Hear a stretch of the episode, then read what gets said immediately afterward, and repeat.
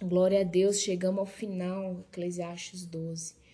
Olha só, Samaritana, se você é uma mulher que tem dificuldade em fechar ciclos, né? Às vezes você começa muita coisa, vai até o meio, não fecha ciclo. Começa por coisas pequenas, sabe? Vai quebrando esse paradigma na sua vida. Isso é muito importante.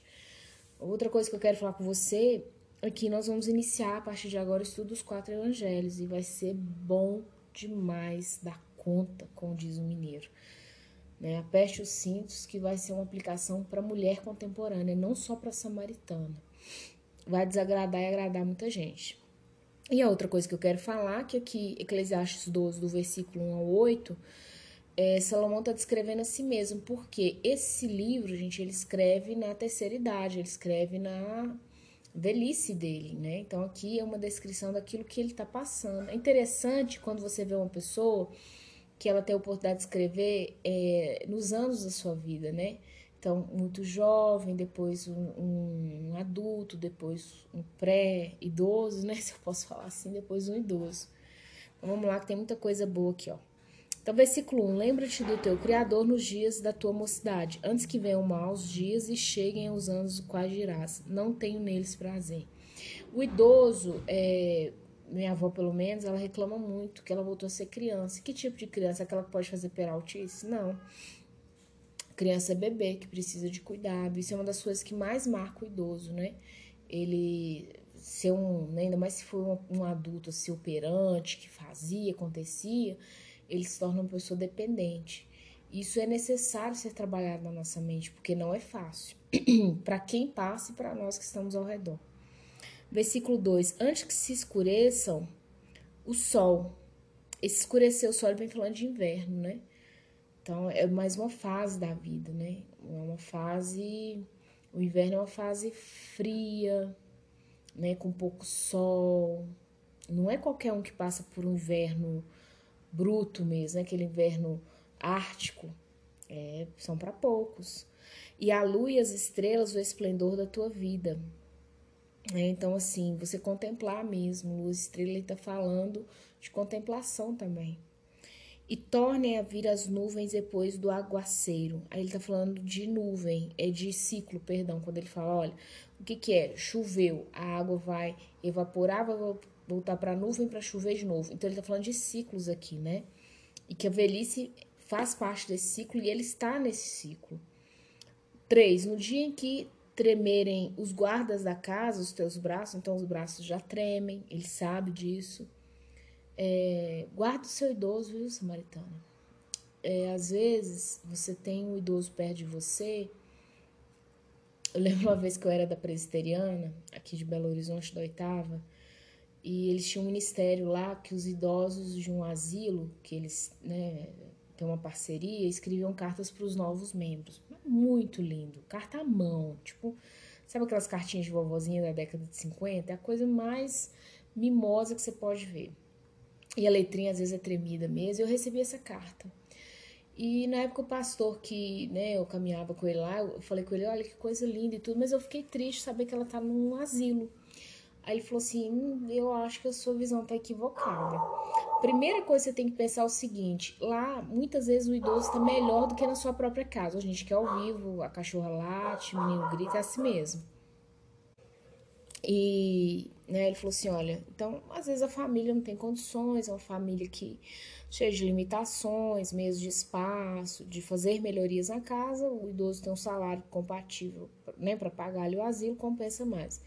E a outra coisa que você tem que, que ponderar, o samaritano, é o seguinte: quem foi aquele idoso há 40 anos atrás? Pois é, ele tá com 80. Mas ele já teve ali os seus, né? Seus 40. Quem foi esse idoso? Porque muitas vezes você olha e você condena o filho que não vai visitar. Mas qual foi o plantio daquele idoso? A Bíblia nos manda honrar pai e mãe, mas honrar quer dizer que eu tenho que ficar do lado daquela pessoa? Não creio nisso. De todo coração, tô sendo sincera com você. Mas no que depender de você, que você puder, honra o idoso que está do seu lado, seja uma avó, uma tia, um vizinho, uma vizinha, que você puder fazer, porque se Deus te der graça, amanhã você. E a gente tem aprendido que tudo aquilo que você plantar vai voltar para você mesmo. Cara, tudo aquilo que você fizer, tudo tem o tempo e a hora. Tudo tem o tempo. Então faça. Né? Então ele tá falando assim: quando tremer os guardas da casa, né? Os teus braços. E se curvarem os homens outrora fortes, as tuas pernas, né? Tá, perna é um lugar forte, ela te leva para esquerda, para direita, você sobe, você desce, não é? Tem dia que a gente passa tantas horas de pé, nós mulheres sabemos disso muito bem, né? É, então vai se curvar esses homens aí, né? E cessarem os teus moedores da boca, são os dentes, por já serem poucos. Então, à medida que vai ficando mais velhinho, vai caindo. Hoje em dia você tem muita tecnologia para segurar, né? Os moedores na boca, mas antigamente tinha não. E se escureçam os teus olhos nas janelas. Então, você vai tentar enxergar e você não enxerga. Você vai tentar enfiar uma linha na agulha. Talvez você que me ouça aqui já é uma mulher idosa ou que está partindo para essa fase, né? E não vai enxergar. Quatro, e os teus lábios, quais portas da rua, se fecharem. O idoso fala pouco, já percebeu? O idoso, idoso, eu tô com minha avó com 94 anos, ela não fala muito. Como ela falava, não. E é um processo até nós, como familiares, deveríamos nos preparar, sabia? Hoje, eu passando isso com a minha avó, eu percebo muito. É... No dia em que não puderes falar em alta voz, o idoso não grita. Sabe o idoso gritando? Ah, igual a mulher barraqueira. Não grita. Não grita. Se a pessoa ainda tem vitalidade para gritar muito, um, uma coisa é um grito de socorro, ah, entendeu? Mas outra coisa é o berreiro, berreiro direto. A pessoa tá nessa fase de berreiro direto, ela ainda não tá idosa, não. Te levantares a voz das aves. Né? Então, as, as aves falam mais alto que a sua voz. E todas as harmonias, filhas da música, te diminuírem. Filhas da música são as cantoras mesmo, né? Porque talvez antigamente ele conseguisse acompanhar as moças a cantar. Hoje em dia ele não consegue mais, né? Só canta baixinho em pensamento. Versículo 5: Como também quando temeres o que é alto. E é verdade, o idoso ele vai ficando aqui em Minas, você tem uma, uma, é, uma palavra que chama mufino. Fulano tá ficando velho, tá ficando mufino, medroso, né? Não faz mais as coisas. E te espantares no caminho vai ter medo no caminho. O idoso geralmente ele não gosta de andar sozinho. A gente, terça-feira, eu tô gravando isso aqui numa quinta, nós fomos é, visitar uma senhora que saiu alguns dias do hospital, mas ela é idosa. E a filha dela contando que, porque né, a gente estava lá no momento de oração, a gente foi nesse lar para fazer um culto lá e orar, e a, uma das filhas contando que mamãe tem medo de ficar sozinha devido a tudo que ela passou, né? Então sempre tem que ter alguém com ela lá dentro do quarto. Então é o espanto no caminho. Quando a gente é nova, né? A gente que vai lá acalentar o filho. Não, mamãe tá aqui, não fica com medo, não. Agora é alguém que tem que ir lá nos acalentar. E te esbranqueceres. Realmente o idoso, não é se ele não for muito saudável, ele vai clareando, né? Vai ficando meio sem sangue. Como floresce a amendoeira como flore é, e te embranqueceres como floresce a amendoeira. Perdão, perdi a entonação da leitura aqui. A amendoeira, gente, a florzinha dela é branca. Eu creio que aqui ele tá fazendo uma alusão aos cabelinhos brancos, né? Não só a palidez da pessoa, mas também a cabeleirazinha branca também. Porque a florzinha da amendoeira, se você pesquisar, você vai ver que ela é branquinha. E o gafanhoto te te for um peso. Ô, gente, eu tive a curiosidade de ver qual era o peso do gafanhoto. Ele pesa de 10 a 30 gramas, não mais que isso. então, o bichinho leve já é um peso. Porque já carregou muito peso no decorrer da vida. Nós, mulheres que criamos os filhos sozinhas, sabemos bem disso, mesmo. Quantas vezes eu carreguei sacola pesada? Muita, não foi uma nem duas, não. aproveitar a promoção e te parecer e te perecer o apetite. O idoso, tô falando porque eu tenho um idoso em casa, uma idosa. O apetite do idoso não é como uma pessoa saudável, jovem. Mesmo, não é. Porque vais à casa eterna, que ele tá falando da morte, tá? A casa eterna tem a ver com a morte. E os pranteadores andem rodeando pela praça. Os pranteadores são as pessoas que estão ali lutadas, né? Uma pessoa pranteando, chorando a perda daquele idoso. Versículo 6: Antes que se rompa o fio da prata e se despedace o copo de ouro, e se quebre o cântaro junto à fonte, e se desfaça a roda junto ao poço. Então, ele vai falando de, de, de, de questões sucessivas aqui, ó. Antes que tudo isso aconteça, e o pó volte à terra como era. Então, aqui ele vai falando de ciclos, né? Prata, ouro, cântaro junto à fonte né? A roda do moinho junto ao poço é a roda de moinho, aquela roda do moinho, sabe? Moinho d'água. Quem é da roça sabe, moinho d'água ali moendo, né? O milho tinha muito onde eu ia. E o pó volte à terra, no versículo 7, como era. O homem veio de. Eu falei isso com você, Samaritano. Já tem que falar. Você tem que decidir de qual jardim você veio. Ou você veio do Éden, você veio do zoológico. Quando você decidir sua identidade, de qual jardim você veio, eu tenho que te falar uma coisa, acho que 80% da sua vida tá resolvido. O resto aí Jesus vai tirando, é demônio, é. Entendeu? Nhaca do mundo aí, os outros Jesus vai tirando. Mas se você tem essa definição, eu vim do jardim do Éden, acabou. A sua identidade está forjada. Então, se você veio do pó, você vai voltar para ele. E o Espírito volte a Deus que o deu. Então aqui ele já tinha um entendimento, apesar deles não terem um apocalipse, igual a gente tem hoje, que Jesus vai voltar, vai nos levar, que o Espírito volta para Deus. Eu vou abrir um parênteses aqui. tem gente que é a favor do aborto, interessante, né? As mulheres, nós mulheres, samaritana foi criado para mulheres, samaritana contemporânea. Você precisa entender, amado, você é um portal de Deus na terra. Não tem outra forma de um espírito chegar aqui. Porque o mundo espiritual, ele tem suas leis. Um demônio, ele pode até encostar numa pessoa, igual você vê, ah, fulano tem um encosto, né? Pode entrar ali, materializar dentro de uma pessoa. Materializar no sentido de incorporar, né? Mas é necessário ter um corpo. É necessário ter um corpo. A única forma de Deus trazer pessoas ao mundo através de nós mulheres. Porque só o esperma não faz nada. Só ele não. Nós geramos nove meses. É nove de, meses de expectativa. Você já parou para pensar? Sabe por que, que Satanás tem tanto ódio de um bebê indefeso? Tanto ódio, ódio. Porque ele não sabe o que tá para vir. Ali pode vir um libertador, um resgatador, Ali pode vir um tangedor, ali pode vir um adorador, ali pode vir um sacerdote, ali pode vir um cara, sabe assim, mais alto nível de batalha espiritual e libertar muitos cativos. Então, a mulher ou o homem que está para nascer ali, Satanás não tem noção. Então, como ele não tem ideia, ele fala assim: vamos matar o máximo possível. Matar o máximo possível. É igual uma roleta russa. Eu não sei onde vai sair o próximo pregador aí da nação brasileira, onde vai ser o próximo presidente cristão. Mas eu sei que de alguma mulher vai vir, que elas são os portais. Então o que, que eu faço? Mato no ventre. Isso é muito sério.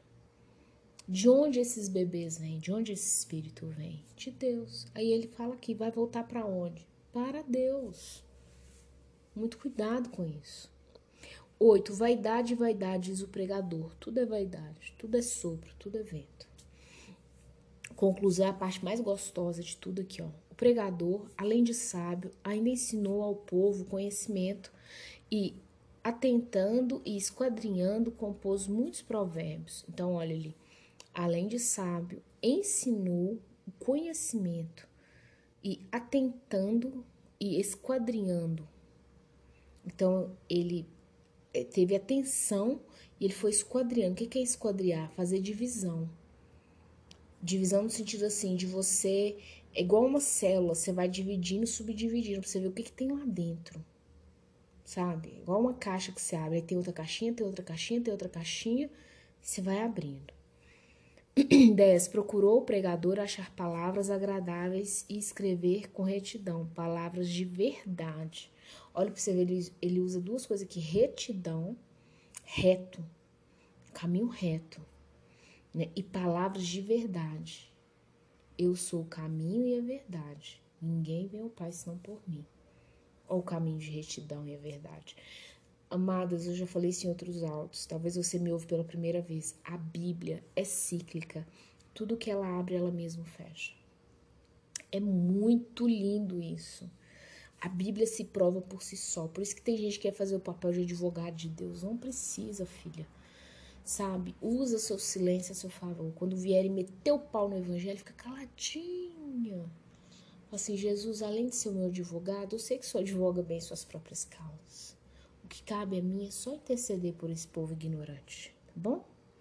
Versículo 11. As palavras dos sábios são como aguilhões. Aguilhões, gente, você lembra o ferrão da abelha, tá bom? É um aguilhão. Então as palavras dos sábios são para ferroar.